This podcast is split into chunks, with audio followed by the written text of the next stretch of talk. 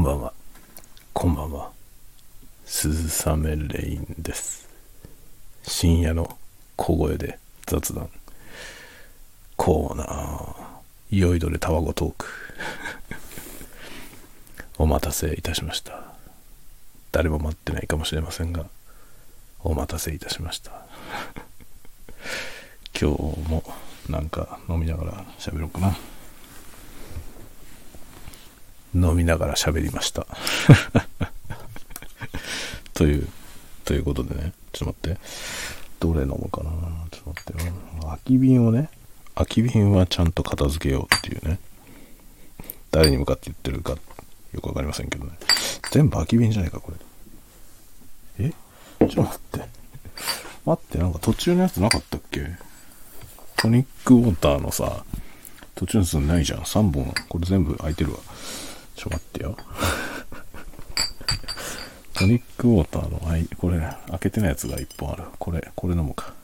これで、これ。水。サントリーの水。これでかいやつ買ったからね、しばらく水ばっかり飲んでる。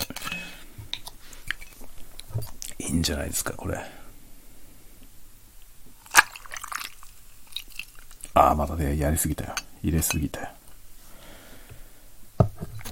いつものことです。いつものことです。いいんじゃないですか、これ。最近ね、ジンに、ジンにハマってますからね。お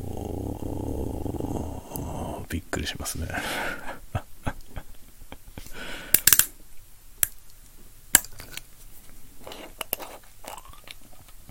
昔ね、安全地帯っていうグループがあるでしょ？玉置浩二さんが歌ってるグループね。あの安全地帯が大好きだったんですよ。まあ今でも好きだけど、あの、安全地帯のね、古い、古い曲でね、レイジー・デイジーって曲があるんですよ。知ってますか？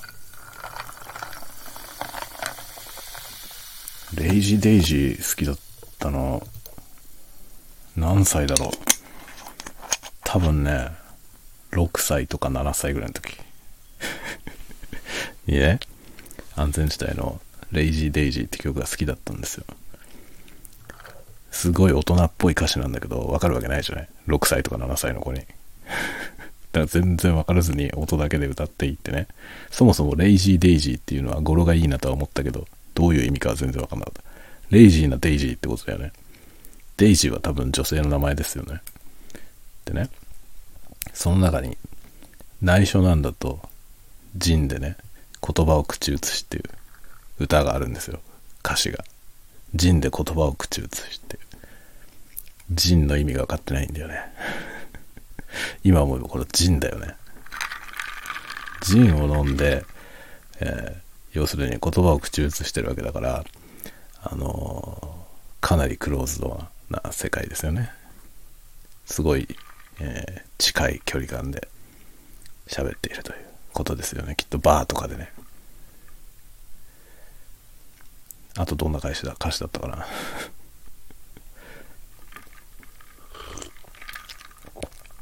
あちょっと見ならか弱いビーズの瞳とかね。そういうかっこいい歌詞だよね。ちょっと見ならっていうのもわかんないわけですよ。子供には。ちょっと見っていうのもよくわかんないじゃん。ちょっと見ならもわかんなくて、ちょっと見なよじゃないのかなと思った記憶があるね。見なよじゃなくて見ならってなってるなと思ってね。そうじゃないんだよね。ちょっと見ならなんだよね。まあ、か弱く見えるけどそんなことないよっていう歌だよね。それ、それはデイジーなわけですよ、要は。そういうデイジーのことの歌った歌だよね。いや、あんなね、大人っぽい歌、分かってなかったよ。全然歌詞は分かんないまま歌ってましたね。安全地帯が大好きだったけど、安全地帯って大体さ、あの、大人の女の人の歌詞が多いんですよね。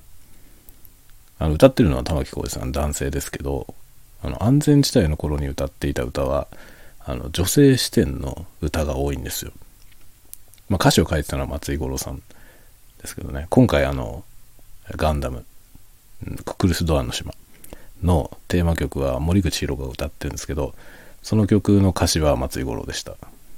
その松井五郎がね、ほぼ曲を、あの詩を書いてるんですよね。ワインレッドの心は井上陽水ですね。でもそれ以外の、あの、初期の安全地帯をずっと松井五郎が今日詩を書いてます。だ松井五郎の詩ですよ、多分これも。レイジーデイジー。ジン、ジンで言葉を口移し。ああ、おしゃれだな。っていうね、そういうことを思い出しながらジンを飲んでます。ジンってこれだったのか。っていうね。大人になるっていいですね。ねちっちゃい頃はね、ちっちゃい頃というか、えー、思春期ぐらいの頃は大人になることが本当に嫌でしょうがなかったですけどね。でも大人になるっていいですよね。今思うとね、大人になるっていいなって思いますね。まあなんか、楽しそうな大人でありたいですね。子供から見た時に。そうしないとね、子供があんな大人にはなりたくねえって思うじゃない。まあそれもいいけどね、反面教師という意味でね。あんな風になりたくねえって思わせるのも、まあ、一つのね、まあ、背中を見せるっていう意味ではね、まあ、背中はさ、必ずしも追いかけたい背中である必要はないじゃない子供に見せる背中はね。まあ、願わくばね、その、あんなね、父さんのようになりたいなと思ってほしいけどさ、まあ、なんであれね、なんであれ見せるってことですよね。あんな風になるまいと思うにしてもさ、やっぱり見せないとね、背中を。背中を見せるっていうのはさ、要はどういうふうに生きているかを見せるってことですよね。どんな姿勢で生きているのか、何を考えてね、何に一生懸命になっているのか、そういうことをちゃんと子供に見せるということが大事かなと思いますね。かっこいいこと言ってんじゃない？今日。でもね、全然かっこよくないんだよ。実際にね、あの、子供に見せている姿はもう終わってるからね、本当に。父さんバグってるって言われてるんで、もうダメですね。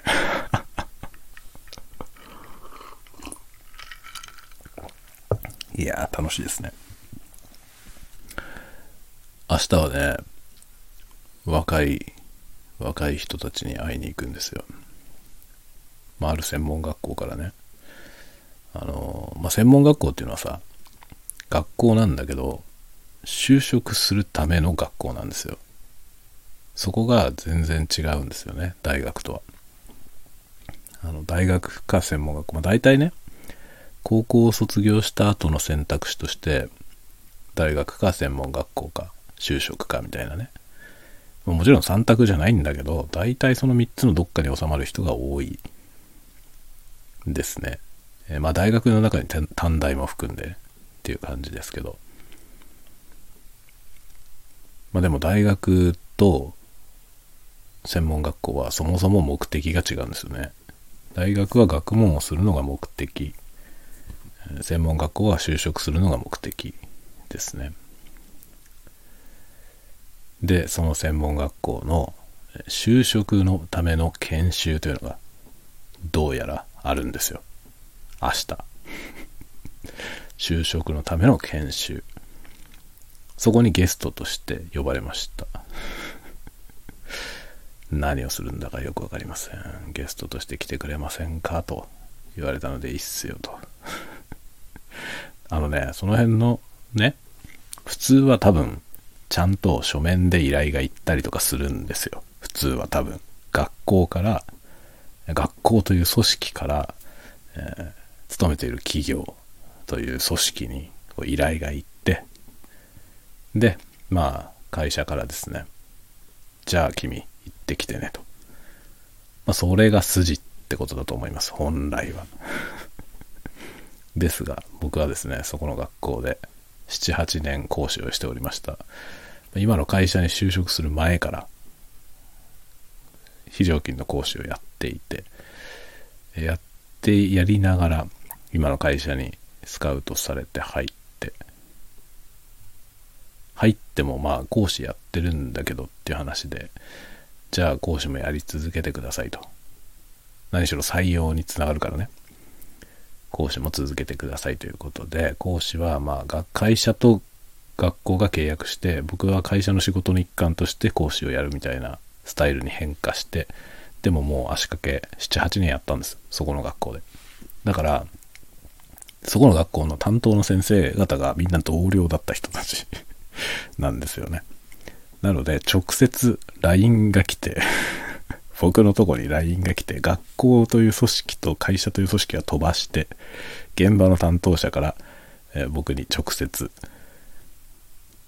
本当に、なんだろう、手弁当みたいな感じで、まあ手弁当じゃないです。ちゃんとギャラ出るんだけど、そのね、そういう友達に頼むみたいな感覚で連絡が来て、来てくれませんかと言われて、いいっすよ。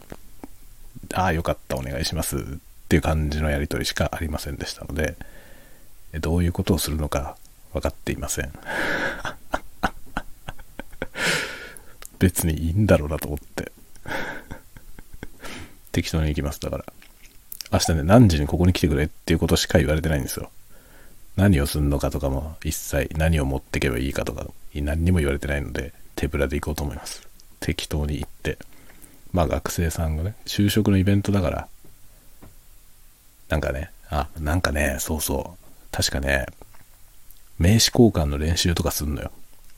で、確かね、その学生さんたちは自分たちのやっている成果を持ってくるんですよ。それでプレゼンをするんだよね。確かそのプレゼンをすることも研修の一環になっていて、えー、学校でそれを教わってくるはずなんだよ。あの、プレゼンテーション。自分の作品を見せながら、その、えー、我々にね、我々はまあ何て言うの、その彼らが就職を希望する業界のプロフェッショナル。偉そうだな。そう言うとめちゃくちゃ偉そうだよね。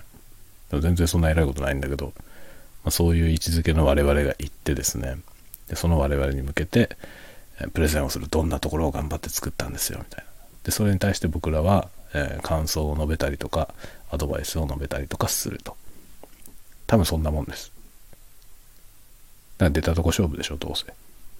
何も、何するか分かってないけど、まあ、適当にやれば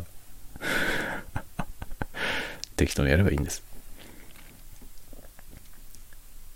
こういうのをね、適当にやる。僕はいつも適当にやるというスタンスなんですけど、あの、きちんとやる方も大勢いらっしゃいます。が、往々にしてですね、適当にやってる方が印象がいいんですよね。その 学生受けが良かったりとかする。結構そういうことはありますね。あ勉強会で登壇したりする時もそうなんですけど、緻密に練り込んでいくよりも、まあ、出たとこ勝負でやろうみたいな、軽い資料だけで持ってって適当に喋る。思いついたことその場で 喋ってる方が、受けがいい傾向はありますね。多分リラックスしてる方がいいんでしょうね。自分がリラックスしてるから、こう、ね、あの、なんか用意していくとさ、用意してたものを読んでるような感じになっちゃうんだよね。喋ること決めていくと。なんでざっくりだけ決めといて適当に喋った方が、なんかその聞いてる方が聞きやすいということはね、割かしあるみたいな気がします。というわけで明日も適当に行きます。学生さんたちに、この人大丈夫かなと 思われるかもしれませんね。でもね、まあ、あの僕ら側からしてみれば、あの採用っていうものが、あの、あるわけですよ。優秀な学生さんがいたら、ぜひうちに来てもらいたいというのはあるわけですよね。なので、我々としてはですね、あのこの人のところで仕事をしたいと思ってもらえるような人でないといけないわけですよね。なんかすげえお堅い感じで来てね、なんかこの人のところで働くの嫌だなと思われたらダメじゃん。いくら偉い人が来ても、すごい偉そうな感じで、ね、なんかあの人のところで仕事するの嫌だなって思われるケースもあるでしょ。だそれよりはね、まあ、フランクな感じの方がいいのかなって、と思いますね。でもね、これもいろいろ考えようで、僕みたいなのが行くとね、あんな人で大丈夫かなっていう不安に思う人もいるわけですよね。あの堅実にやりたい人にとってはさ、上司が僕みたいなやつだと大丈夫なのかなって思う人もいるわけですよ。で、それ、そういう人はね、結構、敬遠する ことはあるよね。敬遠されちゃうことはありますね。でもね、我々の業界あんまりちゃんとした人いないから ちゃんとした人のもとで働きたいと思ってる人はなかなか探すのは大変だろうなと思いますね。まあ現場レベルの人は結構ちゃんとした人が多いんだけど、上の方に行けば行くほど終わってる人が多いから立場が上の方の人ほどぶっ飛んでる人が多いんですよ。ななんだか知らないけどね。そういう業界なんで、この人大丈夫かなっていう人が、ね、大体社長とかはね、同業他社の社長は大体変な人が多くて、これ大丈夫かなっていう 逆に大丈夫なんだよね。多少が、社長が多少ぶっ飛んでてもね、あの、周りがちゃんとしてるから、成り立つんですよね。だけどぶっ飛んでる社長の方が面白いよね。っていう感じですね。うちの社長はあんまりぶっ飛んでないな。新しい人なんですけどね。一昨年ぐらいに来た新しい人なんですけど。前の社長とだいぶ違う感じの人ですね。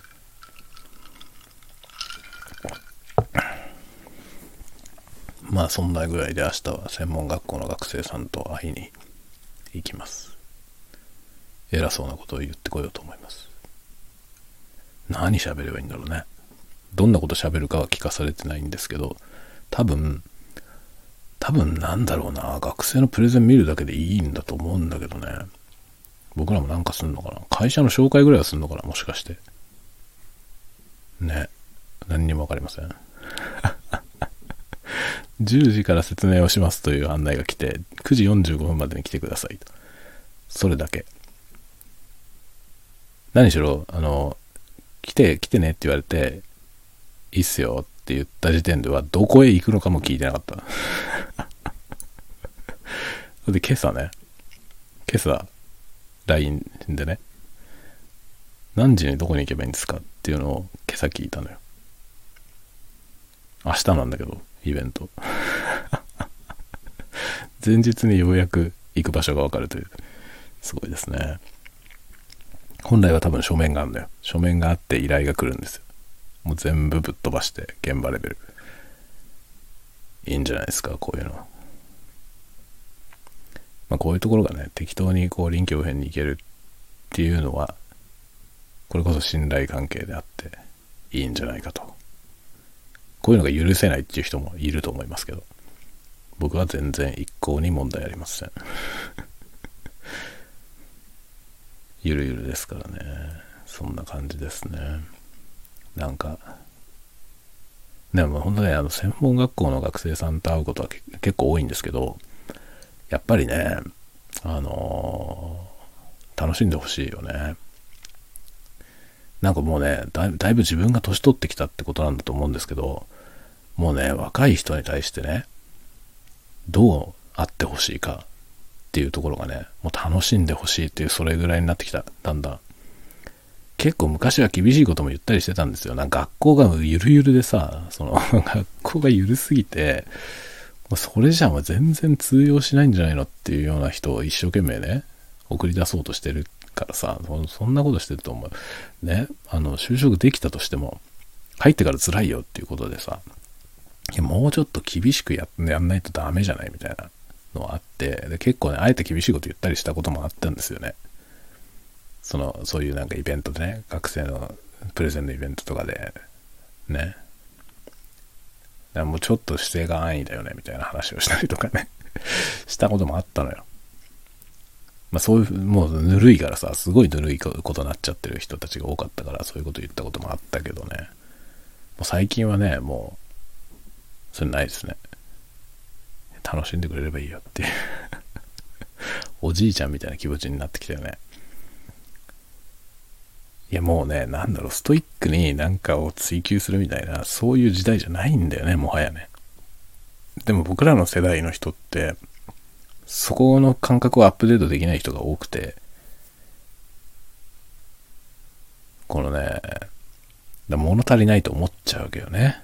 今時の若い人たちのその情熱みたいなもの。ってさ、まあ僕らはもう、あの、僕らの世代の人っていうのはさ、特にクリエイティブの世界で仕事をしてるような人って、狂ってたんだよね。でまあ、ブラック、ブラックの状態を自分から作り出して、そこに没入していくみたいな。クレイジーばっかりだったんですよ。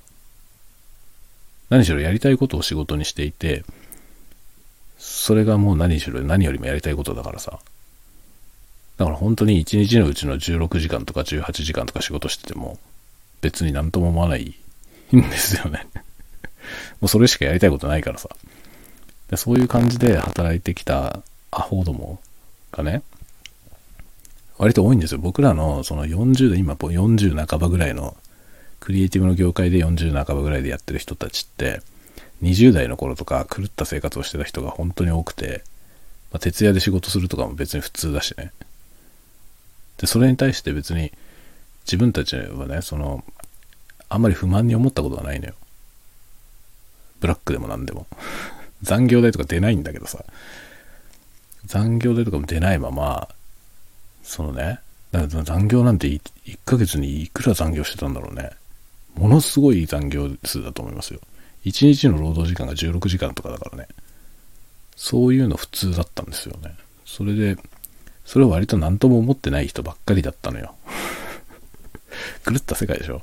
で、それに甘んじて成立していた業界だからね。だからギャランティーとかめちゃくちゃ低いしね。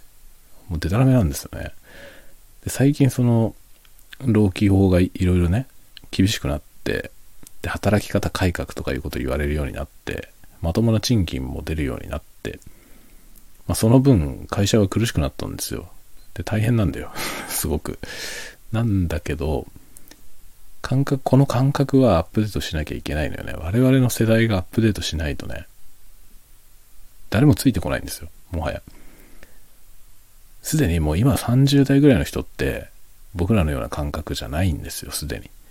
で、今20代の人に至っては、もう、アホですよね、我々は。アホなの、完全に。だから今もうね、いかにして残業を減らすか、あの、深夜労働を減らすか。で、残業もちゃんと出るようになったし、あの、深夜労働もね、深夜手当とかも出るようになったんですよ。ということは、それを削減しないと利益が出ないんですよ。昔はさ、あの、固定給でさ、もう残業とか何時間残業させても、会社のコストは かかんないみたいな、デタラメな世界だったからね。だからみんな平気で残業してたし、会社に泊まり込んでたりするやつもいたしね。それ普通だったんですよね。で、その時の感覚でやってる我々は、まあその、感覚というか、その法的な部分でアップデートはみんなしてるのよ。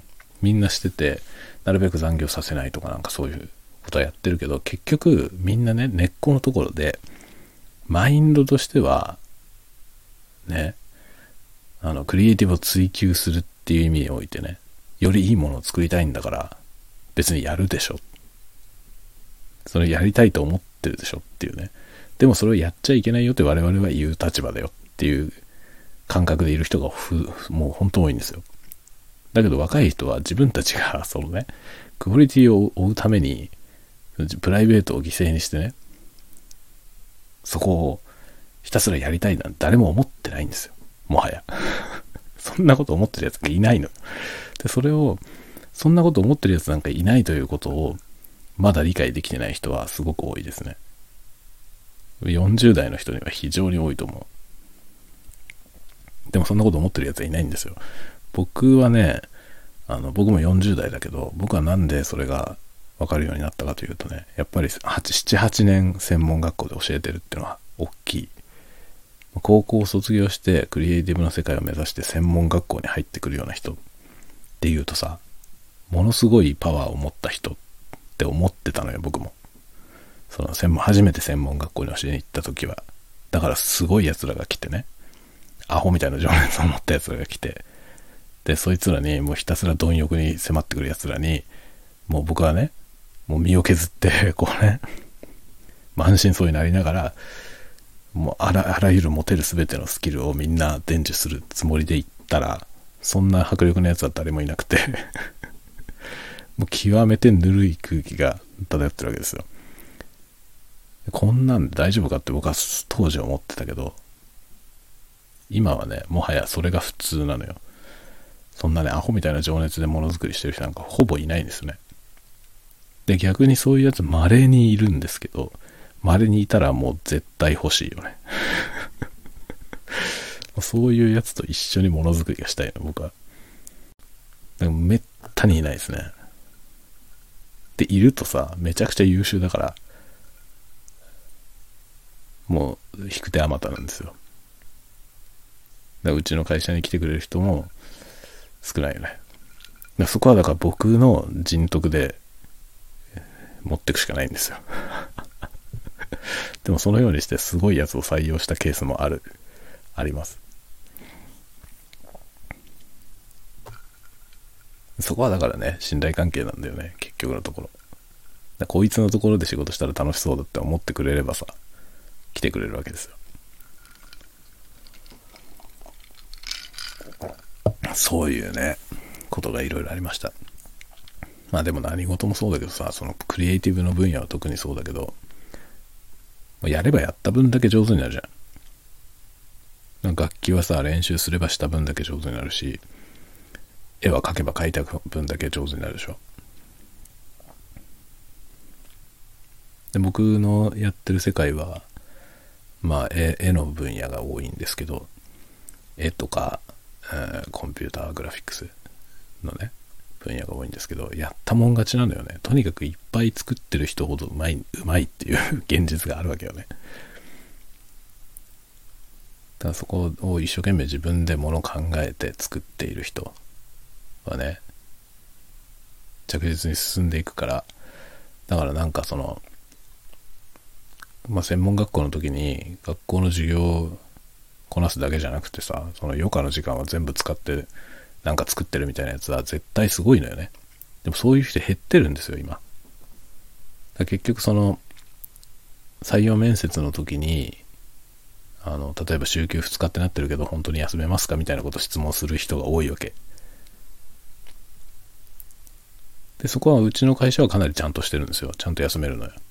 ちゃんと休めるんだけど、もう採用面接の段階でね、休めるかどうかってことを気にしてる時点で、結構さ、そのものづくりの情熱としては低いよね、熱度が。でもそれが現実なんですよね。で、じゃあ休みの日何するの？っていう話になってくるわけよね。何するの？って言って、まあ、そこで何か作ってるやつもいるんですよ。例えば僕のところに、まあ、僕が誘ってきてくれたすごい優秀な人がいるんですけど、その人はね、会社の仕事は結構きっちり定時で上がるんですよ。で、その後何してんのかって自主制作の 自主制作のなんかすごいものを作っていて、すごいね。それはそれで歓迎なんですよ。僕はなんか仕事ばっかりしててほしいとは思わないの。仕事ばっかりしててほしいとは思わないけど、その、暇さえあれば何か作るのがクリエイターだよねっていう感覚はあるんですよね。だから、休みの日に、そのなんか作ってる。自分の作りたいものを作っているっていうのが、とてもポイントが高いですね、僕的にはね。僕はそういう人を採用したいと思ってるし、自分もそうだよね。僕は今、会社の仕事は本当にね、最低限しかやってなくて、これは、あの、僕史上、初めてのことですね。40過ぎてからですね、こうなったのは。30、まあ40までは、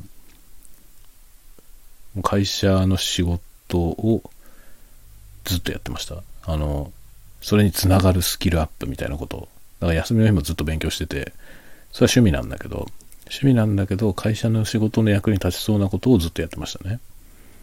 だから、まあ僕は35過ぎてからプログラム勉強して、仕事もプログラミングっていうのは関係の仕事になってきましたけど、それ以上に休みの日もずっとプログラム書いてたのね。それは趣味で別に仕事のためにやってたわけじゃないんですよ。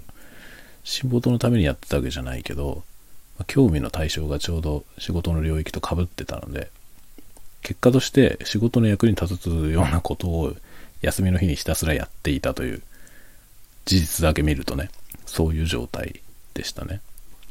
それが最近変わってきて、会社の仕事は最低限しかやってないです、今は。もう文句言われない程度に適当にやるというスタンス。で、休み、休みの日とか、その余暇の時間は、まあ、全てなんかものづくりをしてますね。YouTube の動画作ったり、小説書いたり、まあ、こういうの喋ったり、ね、音声配信いろいろやったりとかですね、ノートに文章書いたりとかね、まあ何かしら作っているという感じですね。になりましたね。まあ別にこれはさ、義務感でやってるわけじゃないよ。もちろん当たり前ですけど。だって誰にももとも強制されてないし、これによって僕は何か利益を得るわけでもないからね。でも、好きだからやるじゃない。で、この好きだからやるじゃないっていうのが、通じない世界になってるのよね、もう。プロのクリエイターですら、なんですよ。休みの日に何をしてるのか、まあ、仕事に関係ないことをしてる人が多いですね。いいんですよ、別に。いいんだけど、あの、そのものづくりのモチベーションってものがそのぐらいしかないっていうのは、これが現実なんだなっていうのは思うね。だからそれはね、なかなかそのクオリティは上がっていかない っていうね、現実はあるよなって思いますね。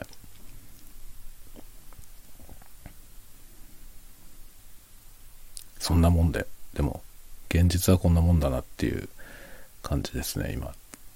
昔はだから、あのやりたい人たちは、その、もう四六時中やってるというね、感じだったから、まあ、総じてみんなレベルが高かったんですよ。だから採用基準とかもかなり高かったんですね。で、これはね、昔はって今言ってますけど、そんなに大昔の話じゃなくて、ここ10年ぐらいで、あの、採用基準のレベルがどんどん下がってます。まああのね、雑に言っちゃうと、例えば5年前の採用基準で不合格の人が今だったら受かる。これはもう現実的にそうなってますね。なぜなら、あの、かつての採用基準のままでね、これ以下の人は取りませんってやってると誰も取れないんですよ。もういないんですよ。その、そのレベルに達してる人は誰もいないんですよ。これは結構全国的にレベルが下がっていて、あの、トップレベルのレベルは下がってないです。印象としてね。一番すごい人たちのレベルっていうのはもう何年も前からずっとほぼ変わってないですね。ただしその数が減ってるんですよ。数が減っていて平均値はどんどん下がってます。まあ、要するにそのレベルの下の方の人が増えてるってことですね。相対的に。しかも母数が減ってるんですよ。少子化で。少子化で母数が減って、で、平均レベルが下がって、トップレベルだけは維持されてるっていう状態なんで、トップレベルの人の奪い合いがものすごいことになってます。超売り手市場です、上の方は。かなりわがままを言っても通る。スーパーマンたちはね。まあ、採用はさ、できないと困るじゃない。採用できないと会社がね、維持できなくなっちゃいますからね。だからまあ採用っていうのは死活問題なんで、トップレベルの人たちがどこの会社もみんな欲しいけど、結局競争になっちゃうので、それを採用できるところはもう本当にごくわずか。で、しかもその人を採用できたとしても、人数的にやっぱり足りないので、もっと違う人も取らないといけない。で、それを、かつての採用基準のまま、足切りしてると、取れないわけですよ。誰も。そこで社内の教育制度をどんどん改革して、よりもう少し入り口のハードルを下げる。で、入ってきた人を育てるみたいなことをいろいろやるんですけど、まあ難しいんだよね、これが。結局ね、面接で見ただけではね、その、伸びしろの部分、もちろん期待値で採用するんですけど、その期待値って難しいんですよね。見極めるのが。2年間学校で見ていてもわかんないです。大体わかるけどね。大体この人は伸びそうだなとか、わかるけど、それでも難しいんですよ。それでも外すことあるんですよ。こいつはいけるんじゃないかなと思って採用したの全然期待外れってこともある。かつて何何例かあります。逆に思っても見なかったやつが伸びるってケースもあります。まあ、そっちの方が少ないけど。でもそれはね、専門学校に講師で教えに行って見ていて初めてできることなんですよね。日常をずっと見ていてこの人は期待できるなとかこいつはダメだろうなとかっていうのは長く見ていて初めてわかるんですよね。だから面接で1回やっただけでそれを見極めて採用するなんてほぼ不可能。不可能なんですよ、本当に。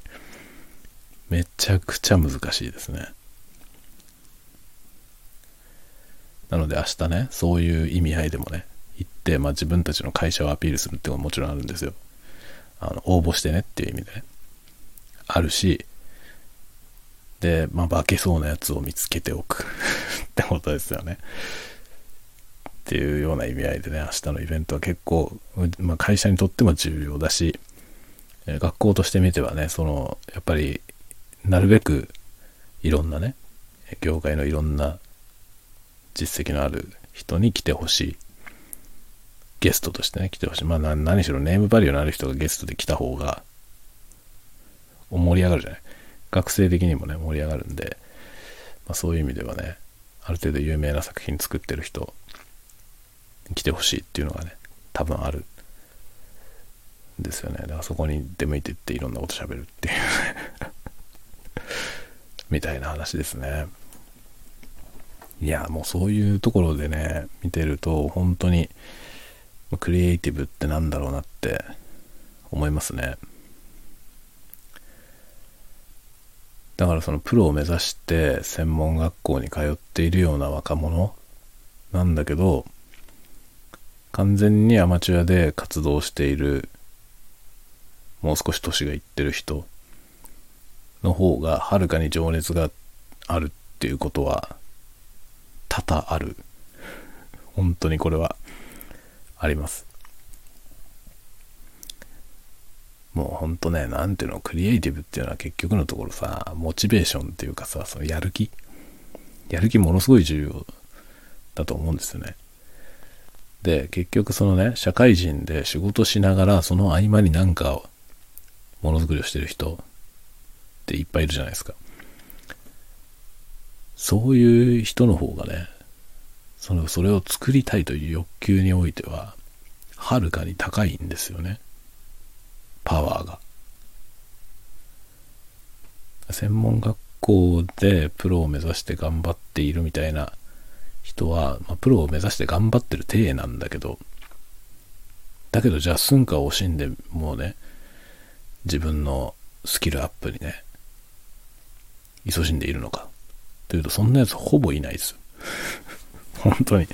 だから、あの、社会人で趣味でね、何かに一生懸命な人っていっぱいいるじゃない。そういう人たちから見ると、ちょっと呆れちゃうぐらいせっかくね、その、専門学校っていう環境でね、学ぶことができるのに、なんでお前はその程度しかやんないの？多分みんな思うと思う。でもそれが現実なのよ。それが現実です。今時の、その、まあ、19、20歳の人たちのね、その、将来こういう仕事をしたいなっつって、専門学校に来ているのに、そのぐらいの熱量なんです。それがね、現実なのよ。この感覚をね、我々は採用する側としてアップデートしなきゃいけないんですよ。こういう仕事したがる人っていうのはさ、って思うんだよ。休みの日だってやってんじゃないのって。だって好きなんでしょ？って思うわけよ。好きなことを仕事にしたいっていう話はよく出るじゃない。好きなことを仕事にって。だけど仕事にするんだったら、好きぐらいだったら全然足りないのよね。え、その程度で仕事にしたいとか言っちゃうのっていうぐらいの好きなのよ。その学校に来てるような人って。まあ、ごく一部にすごい情熱の人はいるけどね。だけどそれは本当になかなか見ない。僕はだから7、8年、8年くらい学校で教えましたけど、8年の中で3人くらいですよ。すごい情熱のやつ。少ねえなって感じだよね。でもそんなもんですね。まあ、中に異常にすごいやつがいるんだけどね、その3人くらいの3人は異常にすごい。ただその人たちはね、送り出してもう活大活躍ですよ。業界でも活躍してます、ずっと。当たり前だよね。そのだってもう熱量が違うもん。まあ何事もそうなんですよ。結局のところ。熱量の問題。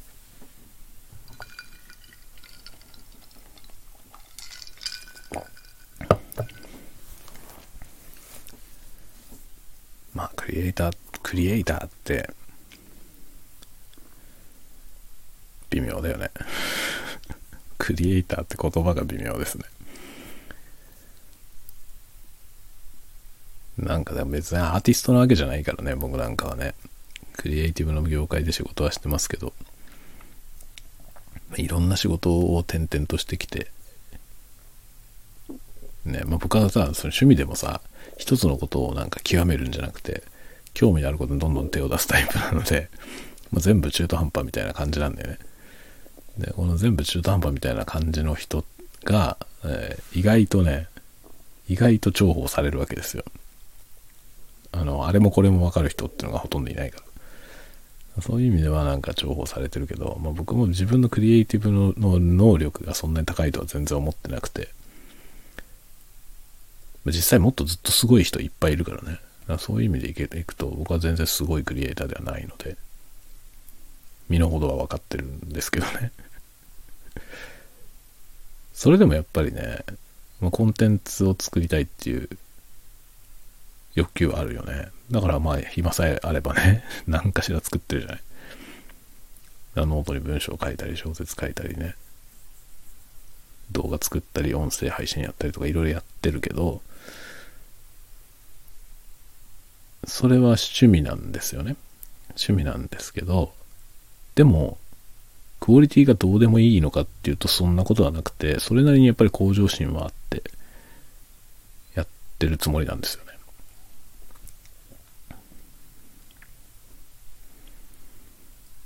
ね。で、別に他のことをね、犠牲にしてやってる意識はないのよ。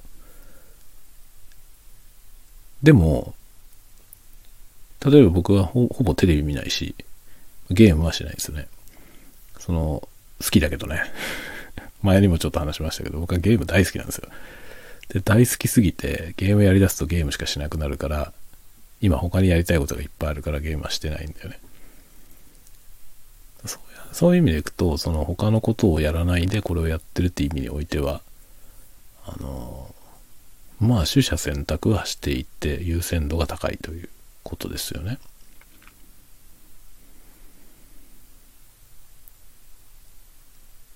こう、ものづくりをする、したいからクリエイターになるっていう人だったらね、こういう、こういう感じじゃないのって思うのよ。思うんだけど、全然そんなことないのが現実。僕が今勤めてる会社でも、その現場のクリエイターの人たち、まあ、実際にあのものづくりをしている仕事がものづくりをする仕事の人たちが土日に何をしてるかっていうとほとんど9割ぐらいはみんなゲームしてる別にゲームすることは悪いっていうことじゃないんです悪いってことじゃないんだけど休みの日に他のことしないで何か作るっていう人はすっごく少ない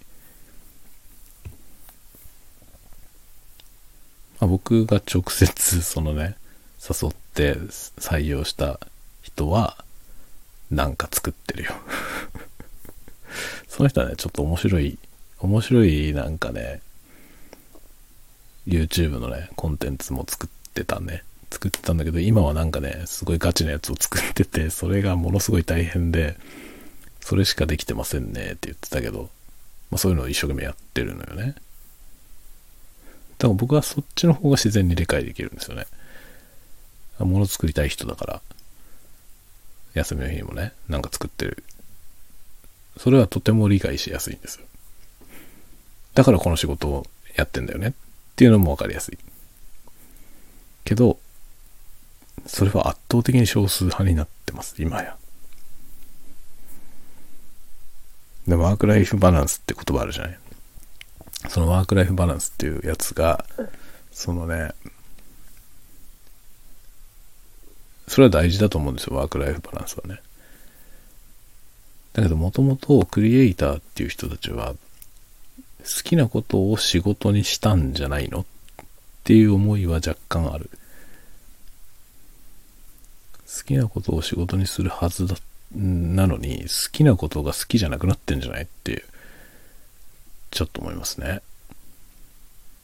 だ結局、仕事以外ではもう、その好きだったはずのことをやらなくなっちゃうわけですよね。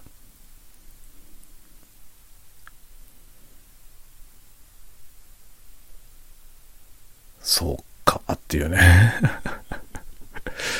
まあ、正直僕はそこの感覚については、あの、理解はしたけど、あまり共感はできないですね。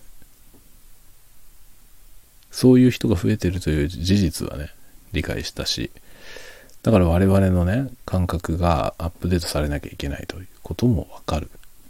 わかるけど、肌感覚としてはわかんないなっていうとこですね。なんでだろうって思う。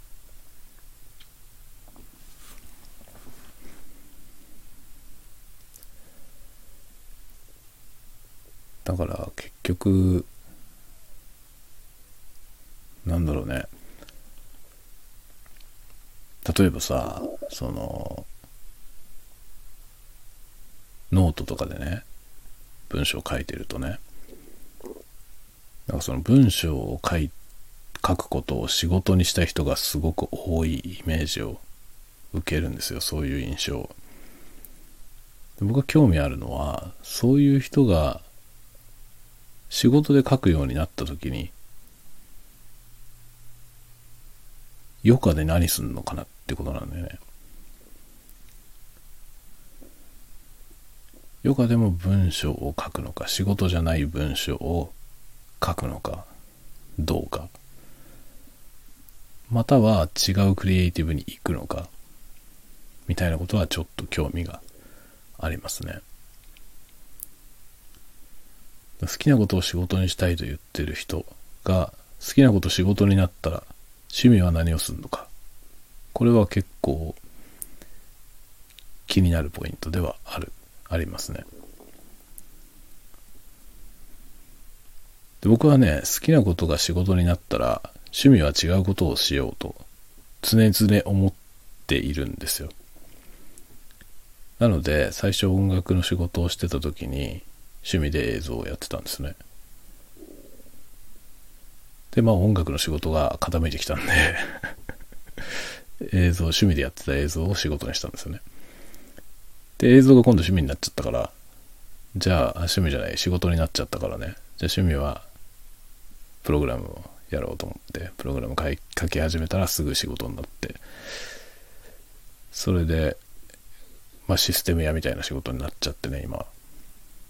今はなんかだから仕事の方はテクノロジーの感じの仕事になっちゃったんですよ全般。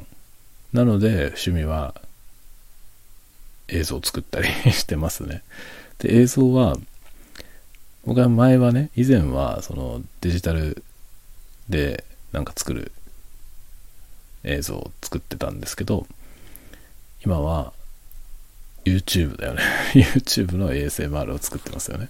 でこれは全然その仕事になる予定はないからまあ当面安泰なんでね。これを趣味でやっていこうと思ってますね。で仕事のクリエイティブはずっとなんかまあ、システム的な話、システム屋だったり、プログラミングの方の仕事が今は多いですね。あとはなんか人に教える仕事っていうのも、ま、以前はやってましたけど、今後またあるかもしれませんね。でもまあどっかで固定で仕事で教えるっていうよりは、なんか多分、あの必要に応じて呼ばれたとこに出て行ってなんか喋るっていうのが増えるかなとは思ってますけどね。まあだからね、その仕事と趣味のバランスっていうのはね、どういうふうにしていくのがいいんだろうかなっていうのは思いますけど、物物を作る、作りたいという人はね、なんか作ってんじゃないかなって、本当に、本当にそれはね、思う。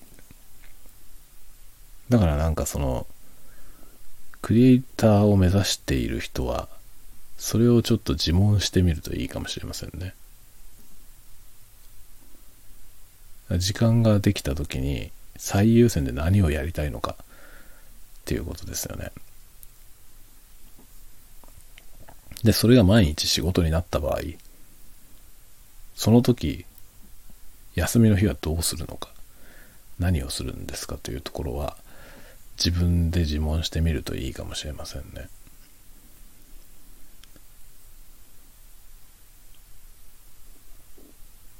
僕結構ね、専門学校で最初の頃ね、言ってたのは、そのね、まあ、ものを作る学校だからね。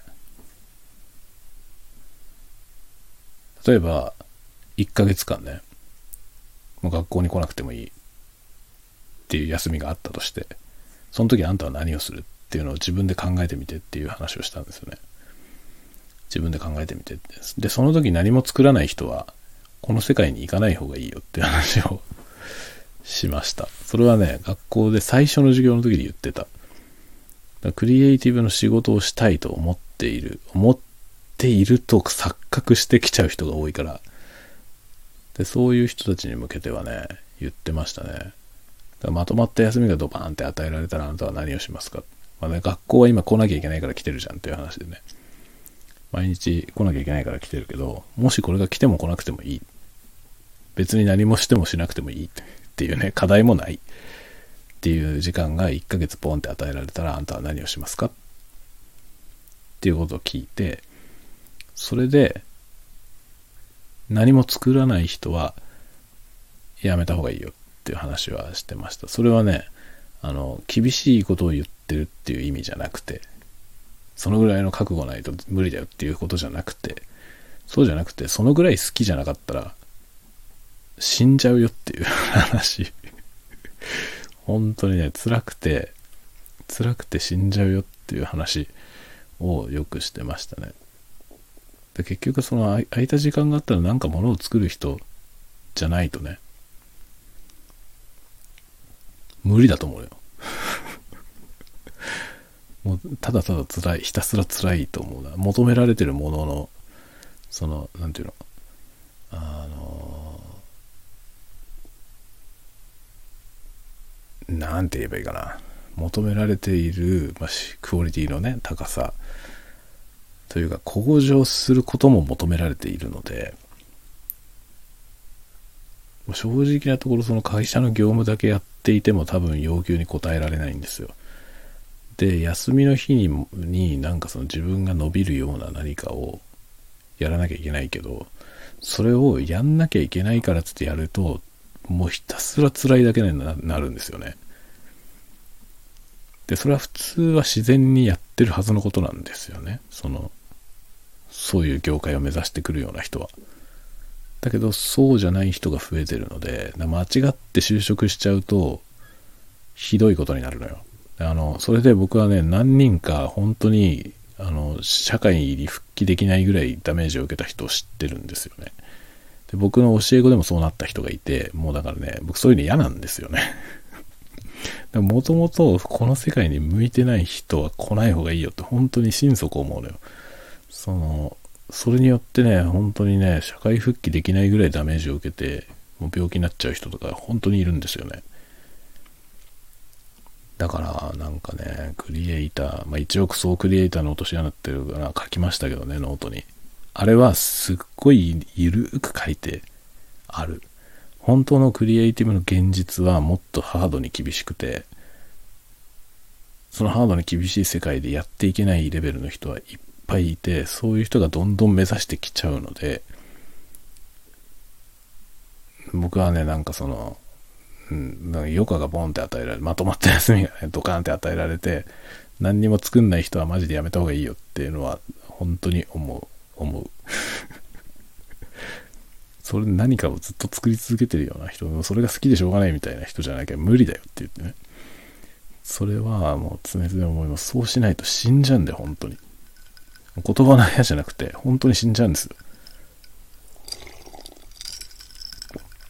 いや、ほんとね、なんか、目指してきてね、で、優秀でさ、頑張っていてね、採用して、で、現場に放り込まれるじゃない。で、現場に放り込まれた途端にそのプレッシャーとかいろんなものがあって、その中で向上していかなきゃいけないみたいな感じになった時に、もう耐えられなくなっちゃって、で、会社に来れなくなっちゃってとかね。それが、しかもね、入社して1ヶ月とかでそういうことが起こるわけよ。本当に。で、もうね、それはもう気の毒でしょうがなくてさ、そういうのって。で、それもね、読めないんだよな。学校にいる段階で分かればね、もう君はこういう世界向いてないよっていう話もできるんだけどさ。で向いてないよっていうのはなんかさ、その見捨ててるみたいなんだけど、そうじゃなくて、死んでほしくないってことなんだよね。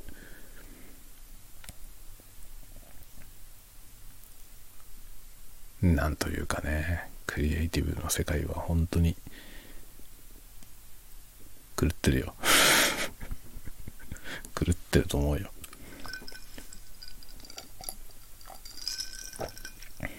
でも我々はそれが楽しくてやってるんだよね。でもまあ、今はその、昔みたいなアホなことはなくなりましたよね。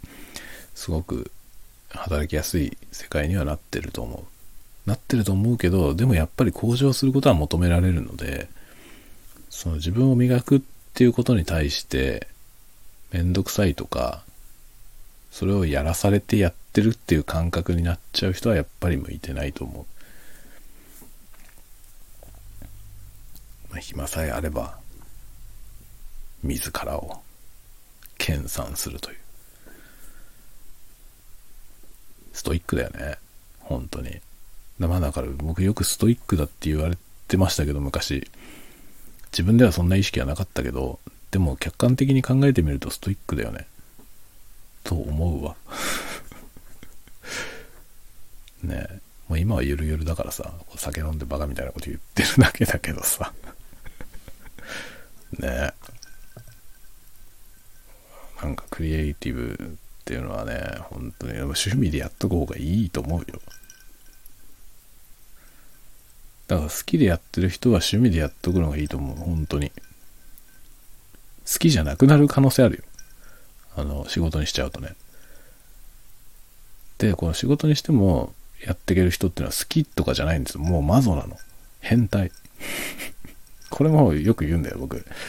ね、好きで、ここね、好きなことを仕事にしたいって過去に学校来たでしょって言って、でも好きぐらいだってやめといた方がいいよっていうのも言うんですよね。好きとかじゃなくて、もう変態ぐらいの勢い、そのね、好きすぎて変態ぐらいの、マゾぐらいじゃないと無理だからっていうことはよく言ってましたね。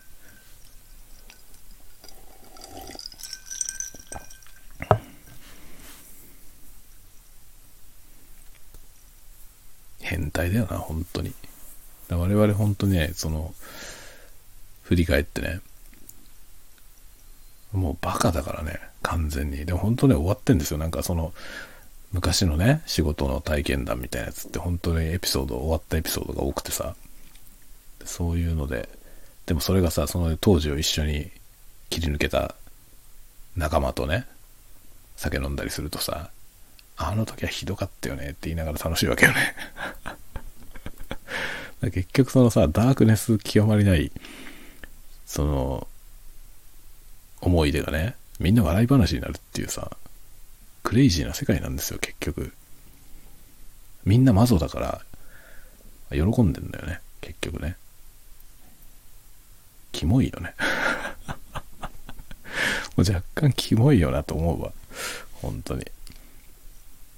あの時は何鉄だったよね、みたいな。何、何日徹夜したみたいなさ、その、お前それ死んじゃうよ、本当にってさ、過労死だよっていうさ、過労死事案なんですよ。もう過労死事案なんてもういくらでもあった。で僕の持論だけど、これは持論だから、あの、医学的見地からしたら間違ってると思うんで、真に受けないでほしいんですけど、過労死っていうのはね、僕の場合ね、あの、考えて言えば、あの、どっちかというとね、心が疲れてる方が、そのね、死んじゃう原因になると思いますね。肉体の疲労だけだったら多分あんまりね、人は死なないんだと思うよ。合わせて心労がかかるから、折れちゃうんだと思うのね。体のね、フィジカルの疲れって多分、ブレーキがかかるんですよね。脳みその。脳が正常に動いてれば。ブレーキがかかってぶっ倒れると思うんですよ。で、ぶっ倒れてコンコンと寝て復活するんですよね。でも精神がダメージ受けてると復活できないんだよ。疲れが取れないんですよね。結局肉体の疲れが回復しないんですよ。精神が疲れてると。だからストレスがやっぱ一番の敵で、ストレスが溜まってるとね、その人間のね、肉体の回復機能が多分損なわれていて、回復できないから死んじゃうんだと思うのね。だその証拠にというか証拠じゃないけどね。僕、ものすごいハードで、そのね、肉体的にかなり厳しい状況になって睡眠時間が極端に少ないとかね。そういうことをかなり経験してきたし、あの、よく過労死の事案でやってるような残業が何時間とかいうのそれよりはるかにたくさん残業してたこともあるよ。けど元気なんですよ。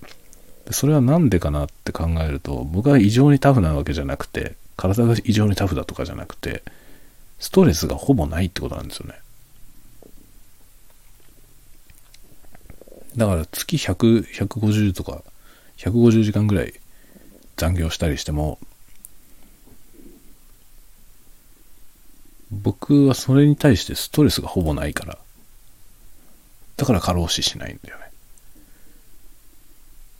もうだからなんだろう、本当に、睡眠時間はめちゃくちゃ少ないんだけど、もう寝たら瞬間寝るんだよね。もう横になった瞬間寝て、もうコンコンと寝るわけですよ。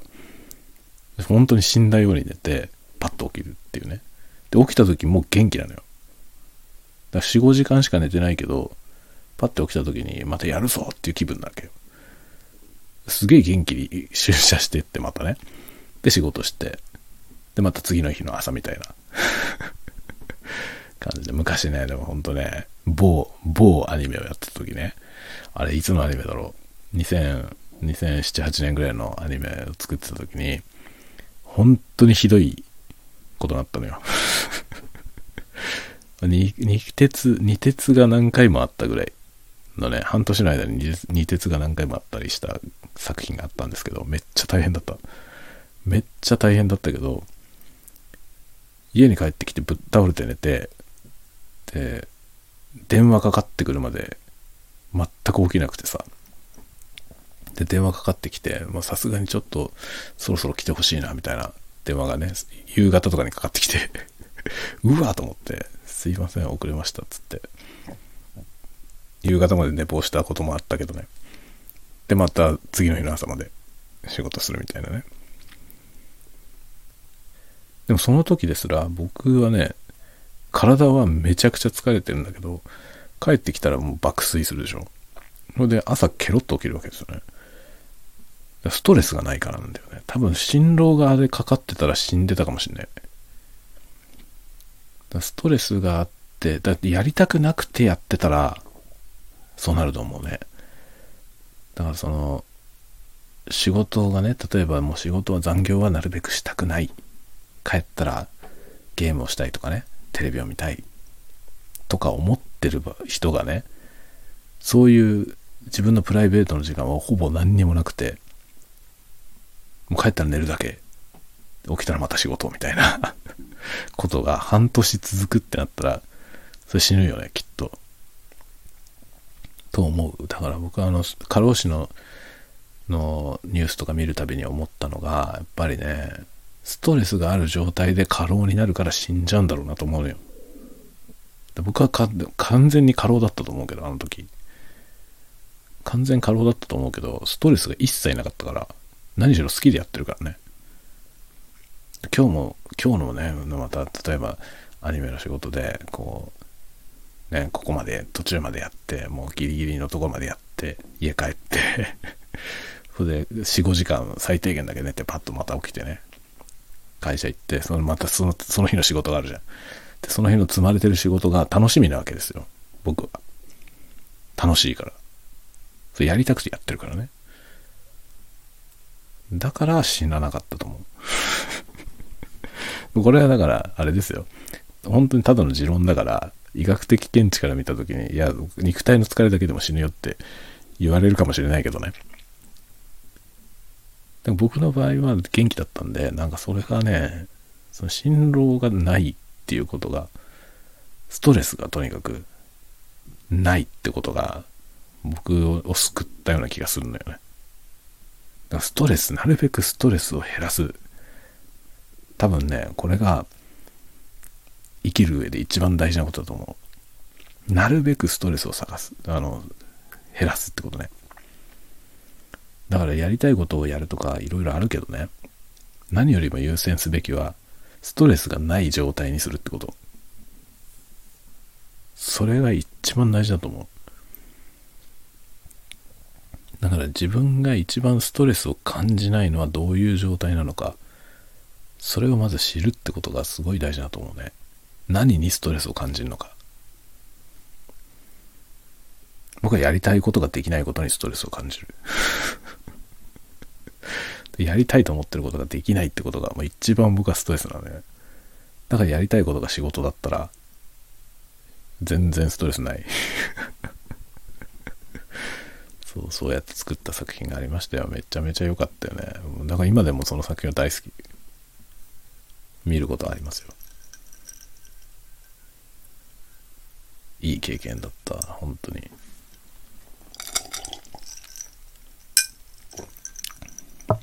その説はお世話になりましたって、その時のね、クライアントというか一緒に仕事した他の会社の人にね、未だに言われる。あれはひどかったっつって。あれはひどかったけど、おかげで助かりましたみたいなよく言われますよ。あれみんなね、語り草になってるよ、その作品は。ちょっとここでは作品名を伏せてるから何の話だかよくわかんないけどさ。まあ、2000、うん、何年だろう。7年か8年、2008年か。2008年くらいの、えー、ロボットアニメです。まあ、ピンとくる人いるかもしれません。それに、まあ僕はね、がっつり参加したの。死にそうだった。でも楽しかったよ。めちゃくちゃ楽しかったですね。という感じですよ。マゾでしょ。これがクリエイターとして仕事をして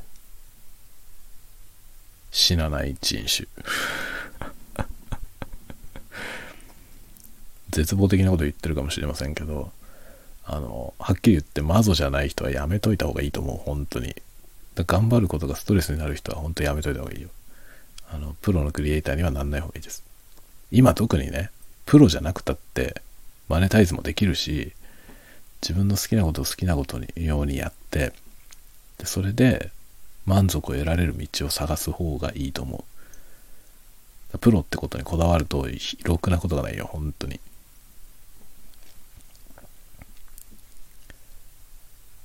マゾの人はいいと思う。プロで。マゾの人はもうぜひプロを目指してください。何しろクリエイティブの業界は人手不足ですから、ずっと。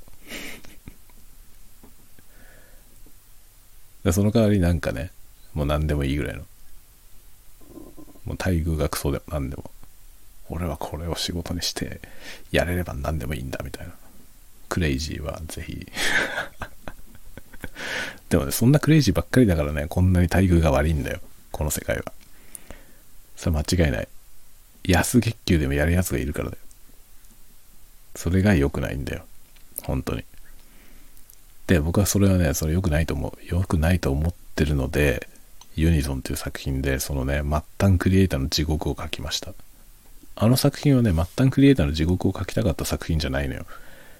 あの、文芸のね、文芸というものの中に潜んでいるその暗黙の何か、共通認識っていうね、そういうものを暴きたいっていう欲求で書いた作品なんですけど、そのキャラクター設定として、末端のクリエイターにしたの。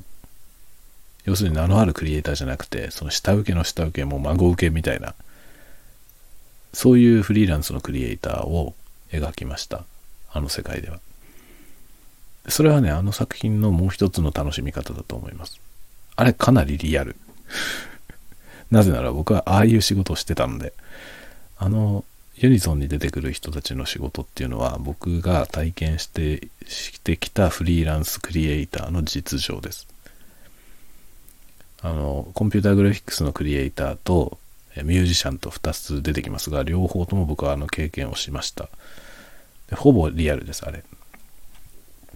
もちろんキャラクターはね、脚色してますよ。あの、クレイジーなことになって気が狂って、あの、オナニーをしながら床にぶっ倒れたりとか、そういうことの経験はないよ。そういうシーン書きましたけど、それは僕は自自分ではそんなことはなったことないですよ。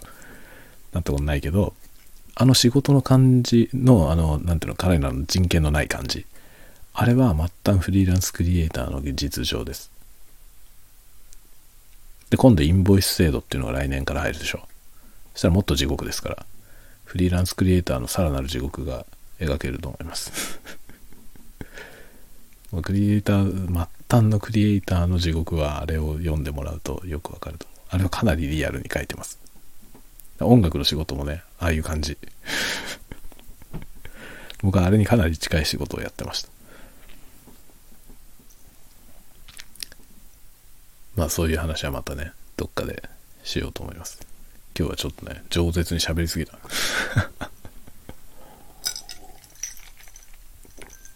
ちょっと饒舌に喋りすぎて、普段よりも、なんていうのかな。あの、厳しめの話になったような気もしますけど。まあ、実体験を元にしたお話。もちろんこれがね、全てではないよ。全てではないし、いろんな考え方の人がいるけど、僕は自分の経験上からこういう結論に至っているという話ですね。まあ一一つの例として、まあ僕が見てきた世界としてご紹介 しましたかね。まあでも僕は全然一つも後悔してない。自分のやってきたこと。僕はとっても恵まれてると思ってます。楽しいし。だけど誰にもおすすめはしません、こういう生き方は。これはね、めっちゃ人を選ぶ生き方だと思う。もちろん僕がね、なんかすごい優れているとかいうことじゃないよ。全然そんなことじゃないよ。そんなことじゃないけど、僕だいぶ狂ってるんで。だから、この万人がこういう生き方で耐えられるもんではないと思います。僕が特別タフとかいうことじゃなくて、僕はマゾなんで、マゾだったら大丈夫だよ みんな自分、自分がなんかそのね、クリエイティブで仕事したいって思う人は自分がマゾかどうか自問してみてください。マゾだったら大丈夫だよ。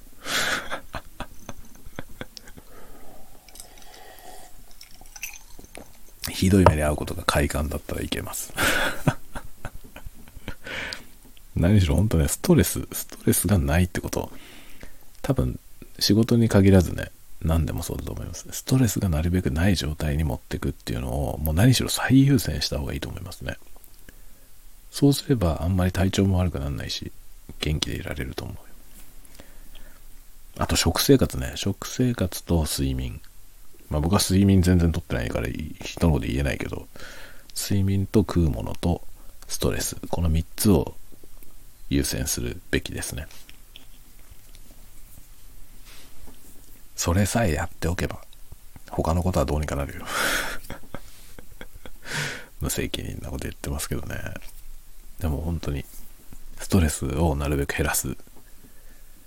自分が何にストレスを感じやすいのか、それをどうやったら解消できるのか、これを知ってるということは絶対強いので、これはね、本当に早いうちに見つけた方がいいと思う。自分がどういう時ストレスを感じるか、まあそのストレスを感じる要素をなるべく避けて通るってことですよね。で、溜まったストレスは極力潰す、消し消していく。どうやったら解消できるのか。まあ何をすれば自分のストレスがスカッとするか、もういろいろやってみて、あ、これが一番いいなみたいなのを見つけた方がいいと思いますね。ぜひ、だからそれが自分で分かってないっていう人は、なるべく早い段階でそれを探すのがいいと思います。これはまじ、真面目なアドバイス。これは真面目におすすめします。それ以外のことは何にもおすすめしません。今日言ってることはね、おすすめできるようなことはその1個だけだ。それ以外はもう、僕はこんな道を選ぶもんじゃないですよって 思ってるからね。まあ明日専門学校のね、学生さんに会って、いろんな話をしてこようと思いますけど、まあ希望を持って目指してくれることは非常にありがたいけど、まあ今はね、大丈夫だよ。そんなバカみたいなことになってないからね、現場も。だいぶ良くなったとは思うけど。よし。じゃあ、キリがないので、この辺で、はあ終わりにしようと思います。饒舌に、ジンを、ジンで言葉を口移してますね。皆さんに届いてますでしょうか。じゃあ、今日はこの辺でお別れしましょう。おやすみなさい。